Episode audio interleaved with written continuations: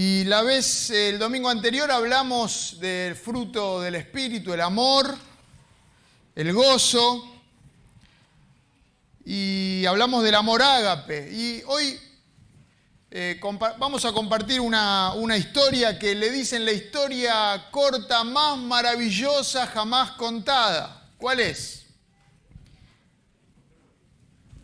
Muy bien, ¿quién dijo el hijo pródigo? Por acá. Muy bien, ¿eh? la del hijo pródigo.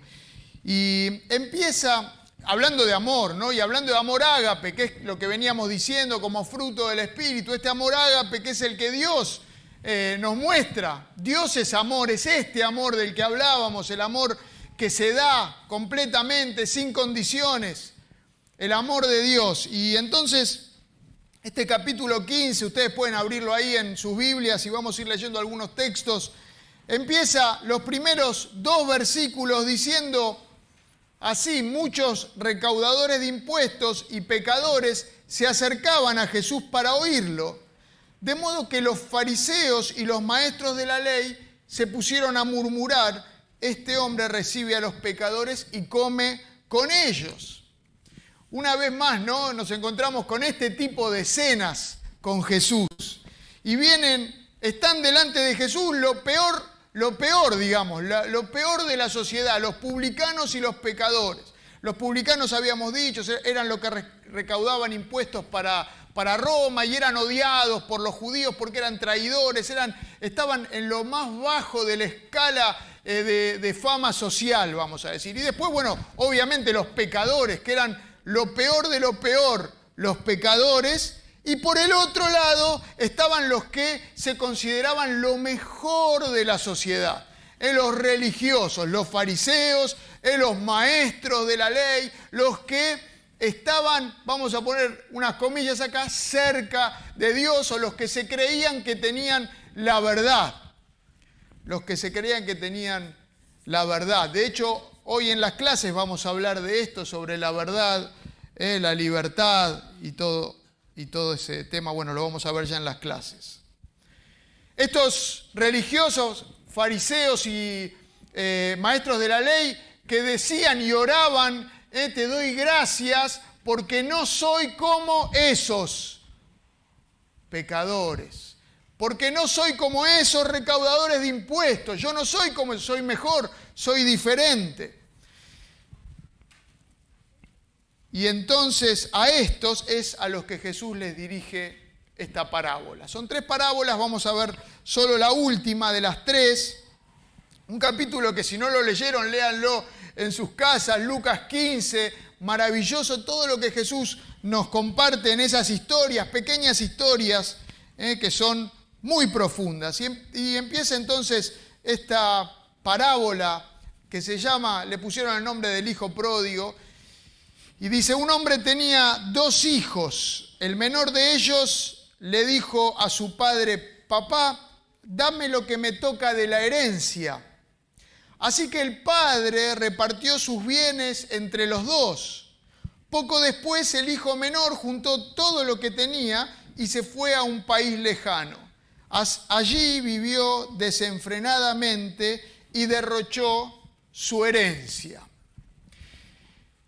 La verdad que, bueno, no sé si ni, hablar de la falta del respeto de este hijo menor que se acerca al padre y le pide la herencia. Realmente esto es una falta de respeto, ¿no? Él, eh, antes de que el padre arregle sus propias cuentas, porque podía pasar que el padre diga, bueno, vamos a arreglar las cuentas, ¿eh?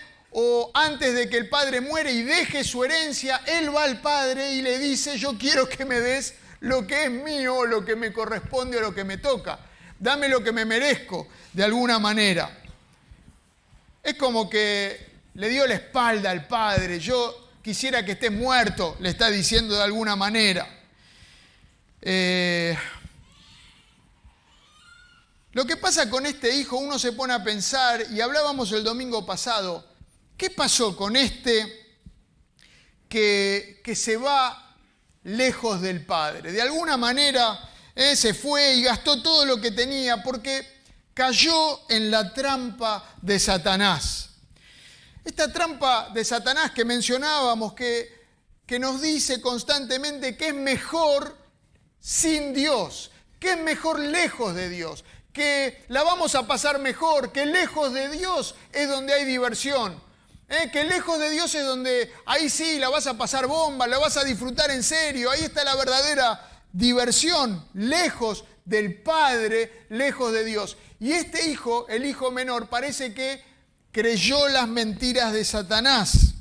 Es mejor estar lejos del Padre. Fuera de la casa del Padre no hay reglas. Yo pongo mis propias reglas, hago lo que quiero. Lejos del Padre, fuera de la casa del Padre, la paso bien. Entonces, este hijo menor hizo sus propios planes. Dijo, va, yo voy a juntar la plata y me voy a ir. Bueno, con la plata del Padre hizo sus propios planes. Vaya a saber ¿eh? cuáles fueron sus planes. Quizás se quiso dar esta gran vida, que de hecho así despilfarró sus bienes. Hay un proverbio que dice, pon en manos del Señor tus obras y tus proyectos se cumplirán. Los proyectos que van de la mano del Señor son los que salen bien, los que nos hacen bien, los que hacen que disfrutemos la vida de verdad, no lejos del Señor como nos quiere hacer creer Satanás. Y uno se pregunta, ¿por qué este hijo menor se fue? ¿Por qué el hijo menor dejó el lugar que tenía con el padre? ¿Por qué este hijo que podía disfrutar de, la comunión con el padre, de estar con él, del cuidado del padre, de los bienes del padre, ¿por qué el hijo menor decide irse? ¿No le llama la atención? De repente decide irse. Con el padre tenía todo, pero claro, escuchó otras voces, ¿no? es que a veces puede pasar que dejamos de ver todas las cosas buenas que Dios el Padre hace con nosotros. A veces nos pasa. A veces tenemos tantas bendiciones del Señor alrededor nuestro y no nos damos cuenta. No valoramos lo que el Señor nos da, en lo que podemos vivir, lo que podemos disfrutar, lo que viene de la mano de Él, no lo valoramos. Y tal vez nos vamos de la casa del Padre. Sigue diciendo el texto, cuando ya lo había gastado todo, versículo 14, sobrevino una gran escasez en la región y él comenzó a pasar necesidad. Este hijo menor, dice en la Reina Valera, comenzó a faltarle. Y es así, porque lejos de Dios, cuando nos vamos lejos de Dios, lejos del Padre, nos empieza a faltar. Nos falta la felicidad, nos falta la tranquilidad, la paz de la que hablábamos también el domingo pasado, nos falta el sentido, nos falta la verdadera libertad y de eso vamos a hablar en las clases. Lejos de Dios, al contrario de pasarla bien y divertirnos, nos empieza a faltar. Empezamos a sentir necesidad, esa necesidad de Dios, esa necesidad que solamente Dios puede llenar. Lejos de Dios, a este hijo menor le empezó a faltar, le comenzó a faltar. Y sigue diciendo el texto, así que fue, este hijo fue y consiguió empleo con un ciudadano de aquel país quien lo mandó a sus campos a cuidar cerdos. Tanta hambre tenía que hubiera querido llenarse el estómago con la comida que daban a los cerdos, pero aún así nadie le daba nada. Lejos de Dios podemos terminar haciendo cosas que nos avergüenzan. Este joven judío fue a trabajar con los cerdos ellos tenían de alguna manera prohibido trabajar con los cerdos. Sí, era indigno ese trabajo, era vergonzoso, los judíos no trabajaban con los cerdos, no tocaban a los cerdos, no tenían nada que ver con los cerdos, pero este, a este muchacho no le quedó más remedio que ir hasta lo más bajo, avergonzarse a sí mismo, traicionar sus principios, ir a trabajar con los cerdos. Porque lejos de Dios podemos terminar haciendo cosas que nos avergüenzan. Y quizás estás ahí. Quizás estás en ese lugar donde te sentís encerrado, donde te sentís que no hay más para hacer. Te sentís en un lugar de vergüenza, como hasta donde llegó este hijo pródigo. Tal vez podemos estar ahí. Él quería ser libre, pero terminó siendo esclavo de un desconocido, de un extraño, de otro país, con otras formas y otra cultura, y terminó sirviendo él a los cerdos, dándole la comida a los cerdos que él mismo quería comer, pero a él nadie le daba. Los cerdos estaban mejor que él, lejos del Padre. Este pródigo, este que fue generoso, ¿eh? demasiado generoso, terminó solo y nadie, nadie le daba absolutamente nada. Y sigue diciendo el texto, por fin, ¿eh? cuando estaba ahí en el peor lugar, en el lugar de vergüenza, por fin recapacitó y se dijo, ¿cuántos jornaleros de mi padre tienen comida de sobra? Y yo aquí me muero de hambre. Tengo que volver a mi padre y decirle, papá, he pecado contra el cielo y contra ti, ya no merezco que se me llame tu hijo, trátame como si fuera uno de tus jornaleros. Así que emprendió el viaje y se fue a su padre.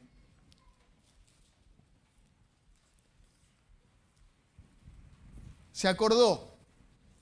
Este muchacho en el peor momento se acordó. Se acordó del padre. Y volvió en sí, recapacitó, volvió en él mismo, dice otra versión. Se acordó de esa generosidad del padre, de lo dadivoso que era el padre, se acordó del amor del padre. Estos jornaleros que mencionan ahí trabajaban por el jornal, trabajaban por el día, eran contratados por el día, por la paga de un día de trabajo. Eso, eso que ganaban ese día les daba posibilidad de comer, era la comida del día. Y si no trabajaban, no comían. Sin embargo, los jornaleros de su padre tenían abundancia de pan porque el padre era generoso. Y se acuerda, mientras está con los cerdos, se acuerda de lo generoso, del amor generoso del Padre. Y entonces dice, me voy a levantar y voy a ir a mi papá. Voy a volver al Padre. Pensó en volver, pero lo puso en práctica. No quedó solamente en el pensamiento. ¿Cuántas veces alguno dice, bueno, sí, tengo que volver a Dios, tengo que volver a la comunión, volver a, estar en, bien con la iglesia, con la familia, tengo que volver, tengo que hacerlo, tengo que hacer, y queda en el pensamiento. ¿Cuántas veces pasa esto? ¿Eh? Y no se lleva a la práctica. Bueno, este hijo lo pensó y lo llevó a la práctica. No se fue a alternativas peores. Claro, él estaba en la peor situación de todas y parecía que ya no le quedaba más nada. En esa situación a veces se piensa en cosas extremas. Saben que hay en el mundo 800.000 suicidios al año un suicidio cada más o menos 40 minutos. En la Argentina, en nuestro país, hay 17 suicidios por día. Es la segunda causa de muerte entre jóvenes y adolescentes, el suicidio. Hay una preocupación en la Organización Mundial de la Salud por este tema. Jóvenes que no tienen por qué vivir. Jóvenes que piensan que está todo acabado, todo terminado. Muchos piensan que ya no hay salida, ¿eh? ya no hay salida para en el lugar y se quedan ahí en el lugar a donde llegaron y ahí terminan. Muchos piensan que no hay vuelta atrás, que llegaron al fondo, pero la realidad es que sí hay salida y es volver al Padre, es ir a Dios. Quizás este hijo pensó, ¿qué van a decir? ¿Qué van a decir de mí los sirvientes de mi padre? ¿Qué van a decir de mí los vecinos? ¿O qué va a decir de mí mi, mi hermano mayor? ¿O mi padre? ¿Qué va a decir de mí? Porque a veces cuando alguien se fue lejos y quiere volver, vienen pensamientos a la, cabeza, ¿no? O hay una vocecita ahí, el, diablito que empieza a meter pensamientos, ¿qué van a pensar? Eh, van, a, van, a, decir que soy un fracasado, que soy un pecador, me van a señalar, eh, te van a mirar mal, no vayas, quédate a donde estás, no vas a, no vas a encajar, no vuelvas, seguí así como estás. Dios ya no va a recibirte. No después de lo que hiciste, no va a recibirte Dios. Pero esto es, son más mentiras de Satanás, más obra de Satanás que quiere que estemos lejos de Dios. El hijo fue valiente, asumió el error. La arrogancia con la que le había hablado al padre quedó atrás. Y entonces volvió. Volvió a su padre. Sigue diciendo el texto, todavía estaba lejos cuando su padre lo vio y se compadeció de él y salió corriendo a su encuentro, lo abrazó y lo besó. El joven dijo, papá, he pecado contra el cielo y contra ti, ya no merezco que se me llame tu hijo. Pero el padre ordenó a sus siervos, pronto traigan la mejor ropa para vestirlo, pónganle también un anillo en el dedo y sandalias en los pies, traigan el ternero más gordo y mátenlo para celebrar un banquete, porque este hijo mío estaba muerto, pero ahora ha vuelto a la vida, se había perdido, pero ya lo hemos encontrado, así que empezaron a hacer fiesta. Qué impresionante pasaje. Es para leerlo una y otra y otra vez. Mientras el hijo estaba lejos, o sea, el padre estaba vigilante, el padre estaba velando para ver si este hijo volvía, el padre estaba eh, con, el corazón puesto en donde estaba el hijo. Y dice, se compadeció de él y esto es como que las entrañas, se le movieron las entrañas al padre cuando ve llegar al hijo porque lo esperaba y tenía una mirada expectante. Todo esto nos recuerda a nuestro Padre Dios. Cuando lo ve venir todo andrajoso, se le conmueven las entrañas y corre hacia él. Y ustedes lean cualquier comentario que quieran, dicen todos lo mismo. Los hombres patriarcas de este tiempo no corrían. ¿eh? No corrían porque era una indignidad correr. ¿Y por qué es indigno correr? ¿Eh? Porque usaban túnicas. ¿sí? Y cuando usaban túnicas para correr tenían que arremangarse las túnicas y se le veían las piernas. Ella, a los hombres no tenían que vérsele las piernas, era indigno y no corría nadie. Pero este padre, a este padre no le importa la indignidad. No le importa levantarse la túnica y que se le vean las piernas, aunque sea vergonzoso. Porque el amor del Padre es así. Quizás es vergonzoso o es incómodo es inesperado.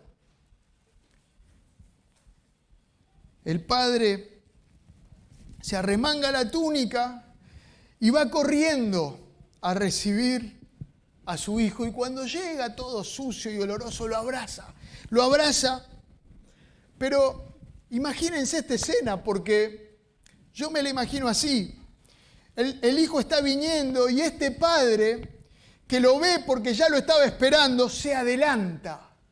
Se adelanta a todo y a todos para que nadie diga nada, para que nadie hable del hijo, para que nadie lo señale. Él va corriendo hasta su hijo, él carga sobre él mismo la vergüenza de ir con las piernas al aire.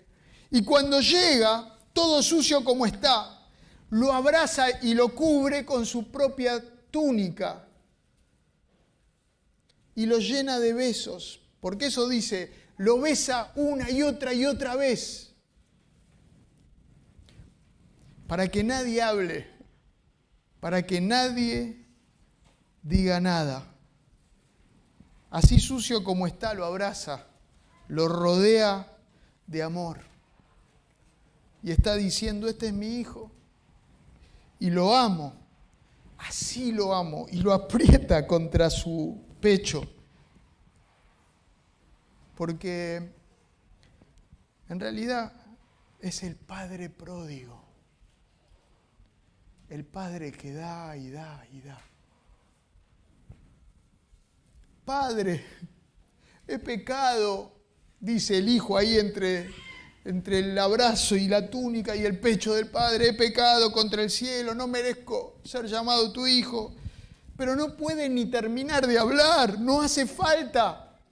No hace falta que diga más porque está el Padre pródigo. Este Padre que no pregunta, ¿a dónde está la herencia? ¿Dónde está la herencia que te di? Este Padre que no lo manda a bañar, a sacarse el olor a cerdo. Este Padre que no le dice, te lo dije. No lo rechaza lo recibe con besos y un abrazo que saca cualquier duda del perdón y del amor del Padre.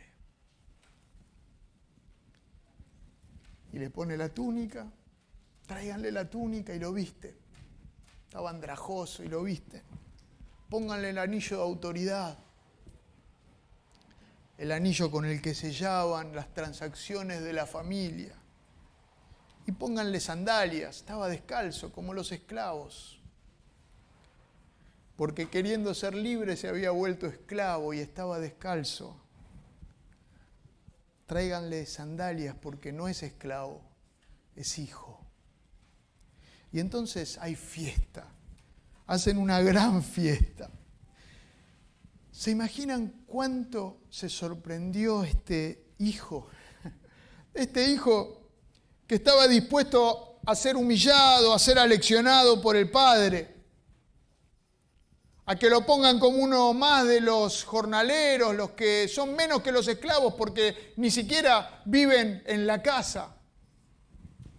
Pero nada de eso, hay fiesta por él, hay una gran fiesta por él. que nosotros también podamos dejarnos sorprender por el amor, la gracia y la misericordia de este gran Padre, el Padre pródigo. ¿Se acuerdan que estaban escuchando esta parábola los publicanos y pecadores? Yo me los imagino que se les llenaron los ojos de lágrimas escuchando cómo Jesús hablaba de este Padre amoroso, maravilloso, que lo recibe, que recibe al que va a Él, no rechaza. Se les habrán llenado los ojos de lágrimas, como a mí. Y sigue esta historia. Mientras tanto, pasa todo esto. Mientras tanto, el hijo mayor estaba en el campo. Al volver, cuando se acercó a la casa, oyó la música y la danza. Entonces llamó a uno de sus siervos y le preguntó qué pasaba. Ha llegado tu hermano, le respondió, y tu papá ha matado el ternero más gordo porque ha recobrado a su hijo sano y salvo. Indignado, el hermano mayor se negó a entrar, así que su padre salió a suplicarle que lo hiciera. Otra vez leo esto. Indignado, el hermano mayor se negó a entrar, así que su padre salió a suplicarle que lo hiciera.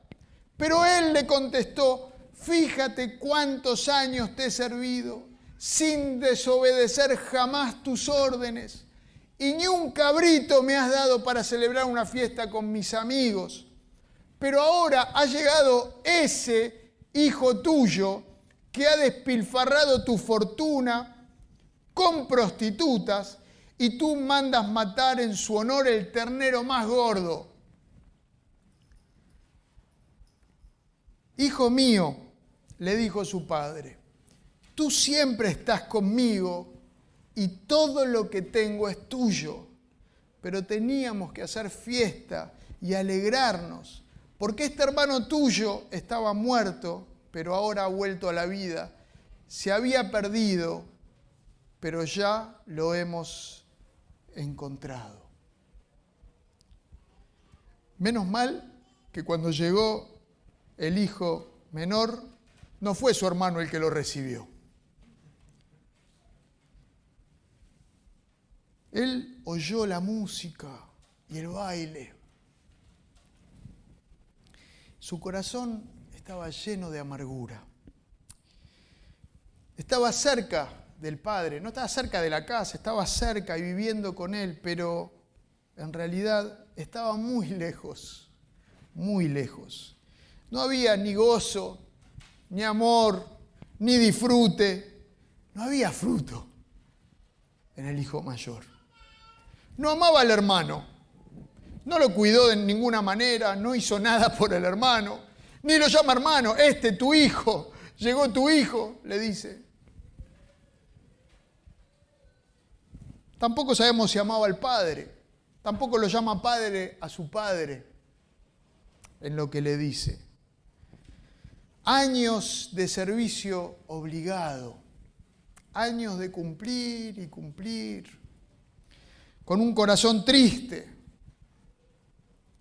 Acusa ¿eh? enseguida. Las prostitutas aparecen recién acá cuando las nombra el hermano mayor. Antes no se dice nada. Parece que el padre estuviera en deuda con él por su obediencia, ¿no? De todos estos años. Un legalista, un legalista, como el otro grupo de personas que estaba escuchando la parábola, los fariseos, los escribas, como el hijo mayor está comiendo con un pecador. ¿Cómo es eso de que recibe a los pecadores y come con ellos? Decían, como este Padre amoroso que recibe a este pecador y come con él, hace una gran fiesta. Un legalista con un corazón duro, lejos, lejos del Padre. Pero el Padre también sale a buscarlo el Padre también va a buscarlo a Él. Y aunque no lo llama Padre, Él lo llama hijito. Y la palabra que usa ahí no es hijo, es hijito mío, es mi pequeño, pichón, una palabra así con ese cariño, mi hijito. Estás conmigo todos los días y todo lo que tengo es tuyo, le dice el Padre. Impresionante. Es el Padre pródigo. No puede dejar de amar. Es un Padre que no deja de amar nunca. No deja de dar amor. Más y más amor da y da. Constantemente dando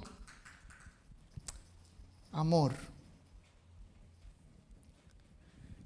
A veces le pregunto a mi papá, ¿qué temas tenemos que hablar? ¿qué te parece que hay que hablar en la iglesia? Y él me dice, habla de la misericordia de Dios. Esta es la misericordia de Dios, el gran amor de Dios. Jesús eligió esta historia para contarnos cómo es Dios, cómo es el Padre, cómo es el amor del Padre.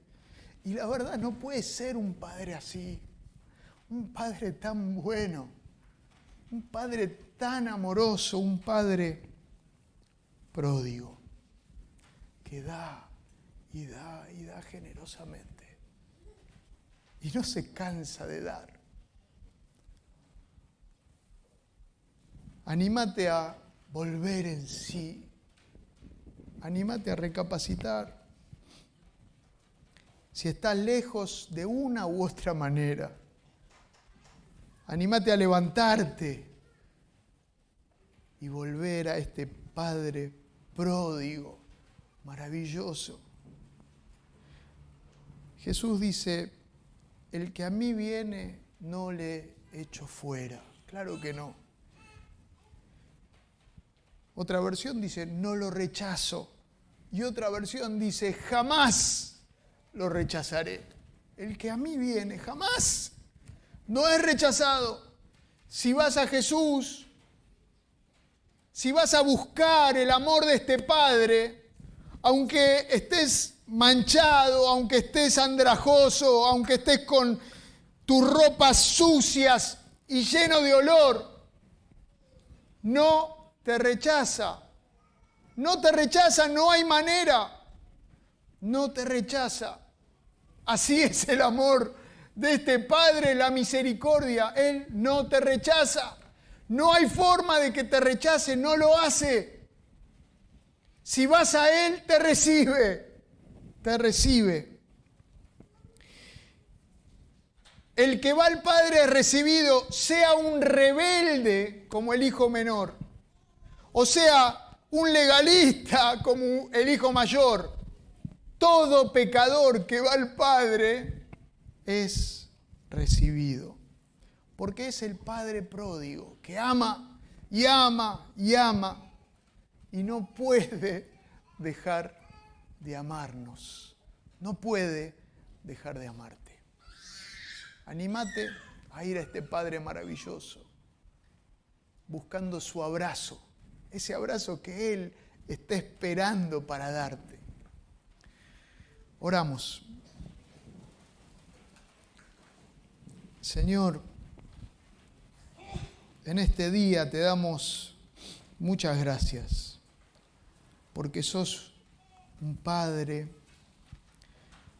un padre amoroso, un padre que nos amás con un amor que no podemos comprender. Gracias porque con esta historia nos enseñás y nos querés decir, Señor, que vos recibís, tenés brazos abiertos para abrazar, si vamos a vos, nos besás una y otra vez. Y hay fiesta. Pero Señor, que ninguno se quede afuera por no tomar la decisión de ir a vos, porque vos no forzás a nadie. Señor, los que están lejos tuyo porque se equivocaron, los que están lejos porque empezaron a tomar caminos que pensaron que eran mejores, como el hijo pródigo. Y terminaron mal y tal vez están en ese lugar de vergüenza. Que puedan recapacitar, que dejen de creer las mentiras, que puedan volver a vos, porque vos recibís y vos estás esperando. Señor, y los que tienen el corazón endurecido, los que no pueden disfrutar de, una relación de amor con vos, aunque quizás se hacen cosas, quizás están aquí sentados todos los domingos, pero el corazón está lejos. Toque esos corazones también, para que puedan volver a vos. Gracias porque vos recibís, abrazás, amás. Gracias porque sos un Padre pródigo. En el nombre de Jesús. Amén. Que Dios nos bendiga.